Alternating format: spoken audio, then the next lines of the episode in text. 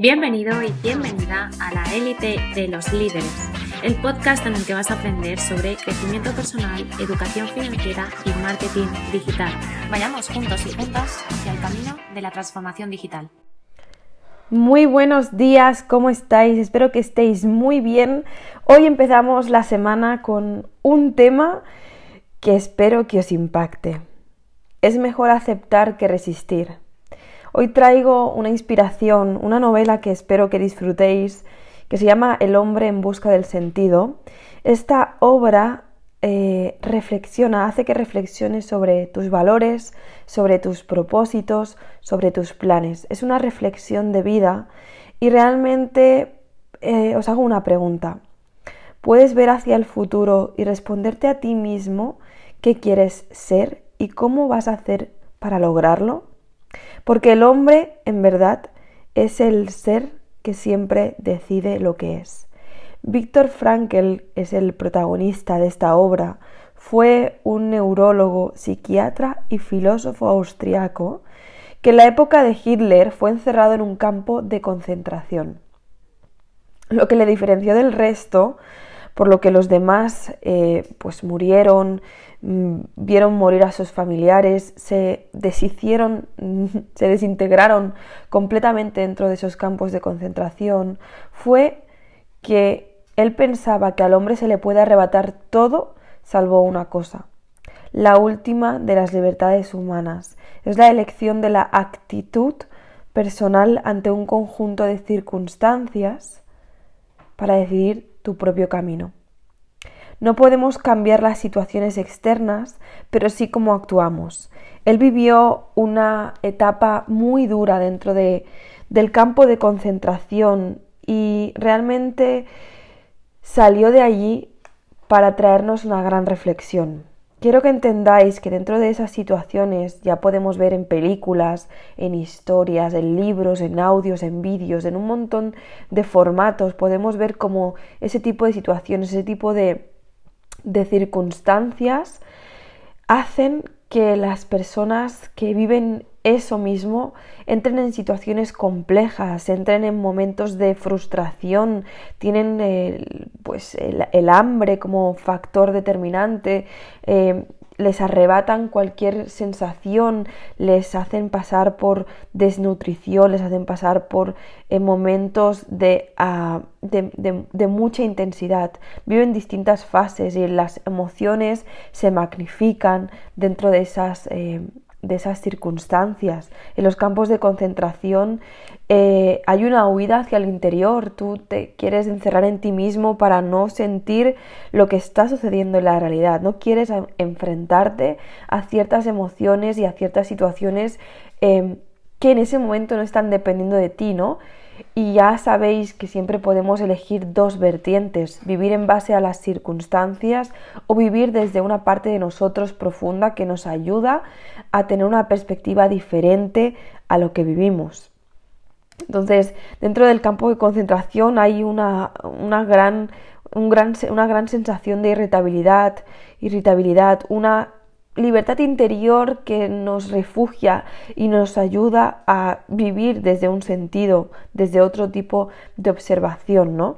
Y cuando decides eh, trabajar esa parte, empiezas a ver desde otro punto de vista cómo puedes mejorar. Hay veces que nosotros eh, estamos totalmente inmersos en la queja. Si tuviera una casa mejor sería más feliz. Si tuviera una situación mejor, si esto no hubiera ocurrido en mi vida, todo sería totalmente distinto. Si no hubiese vivido esa situación, todo, todo fluiría mejor, todo sería espectacular, ¿no? Siempre queremos o nos queremos convencer de que si nuestra vida hubiera sido distinta, nosotros eh, tendríamos una mejor vida. Sin embargo, estamos cayendo en el papel de que no tomamos el control de nuestra vida y no queremos enfrentarnos al hecho de mejorarla. En este libro, como en tantas historias inspiradoras, se nos invita a reflexionar y sobre todo a agradecer sobre todo lo que ocurre en nuestra vida. Pero tú me dirás, pero Nerea, ¿cómo puedo agradecer yo que me haya pasado esta situación negativa en mi vida? Nerea, ¿cómo puedo agradecer que haya una situación limitante, que haya una frustración, que haya un punto en mi vida que no me ha permitido, ¿cómo lo voy a agradecer? Bien, cuando hay ciertas, eh, ciertos momentos que no dependen de ti o ciertas situaciones que no dependen de ti, te voy a invitar a que tomes siete puntos para mejorar tu perspectiva.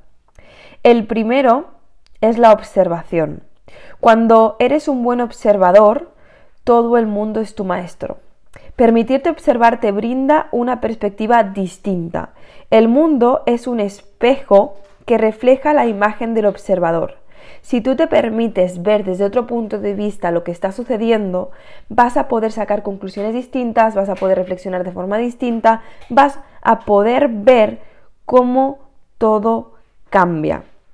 Porque desde ese punto es desde, por ejemplo, desde el que lo hacía Víctor Frankel. Él era neurólogo y además era psiquiatra. Además de eso, ayudó no solamente, no solamente se ayudó a sí mismo, sino que ayudaba al resto a mejorar. Porque es verdad que en ese momento ellos no podían cambiar donde estaban. Estaban encerrados con una serie de limitaciones, restricciones y obligaciones que ellos que iban en contra de su voluntad.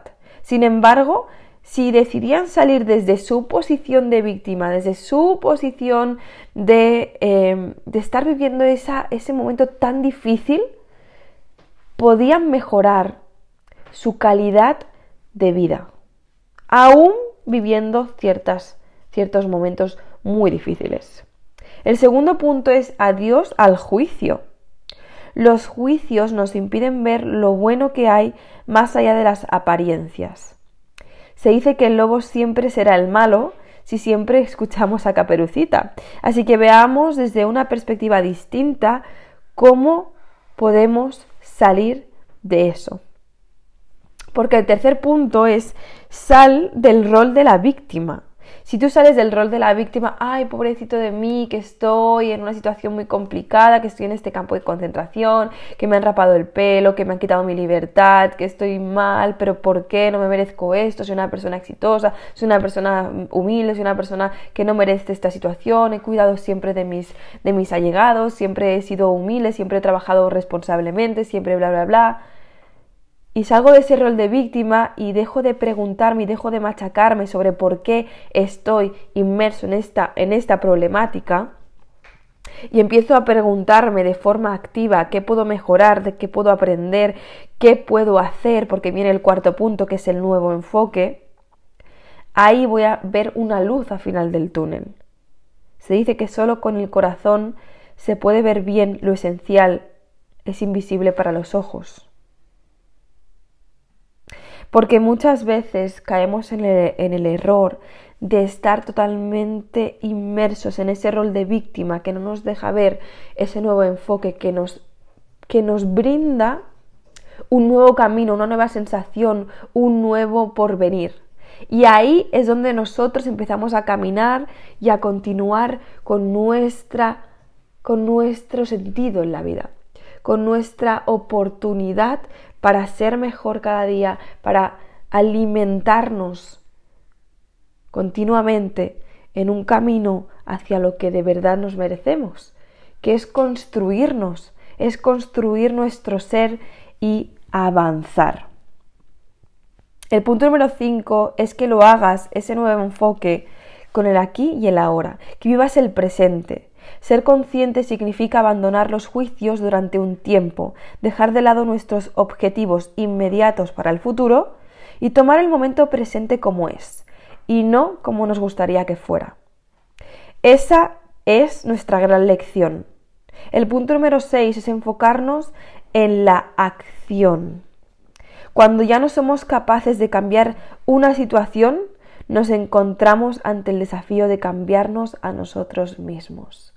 Esto decía Víctor Frankl mientras estaba dentro del campo de concentración.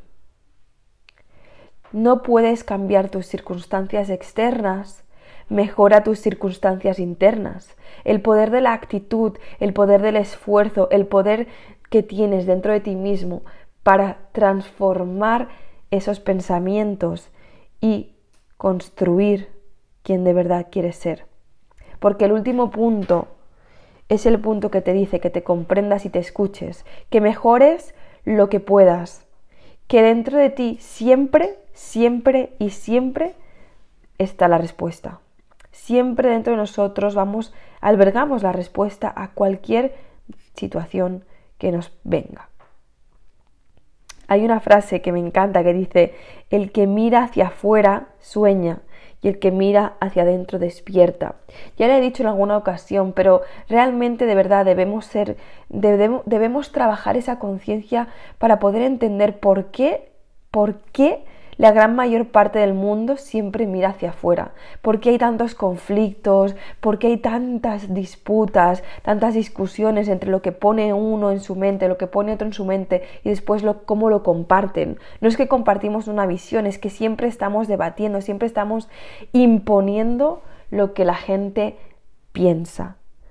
Y realmente cómo construir una vida exitosa es aceptar y no resistirse ante lo que la vida trae para ti.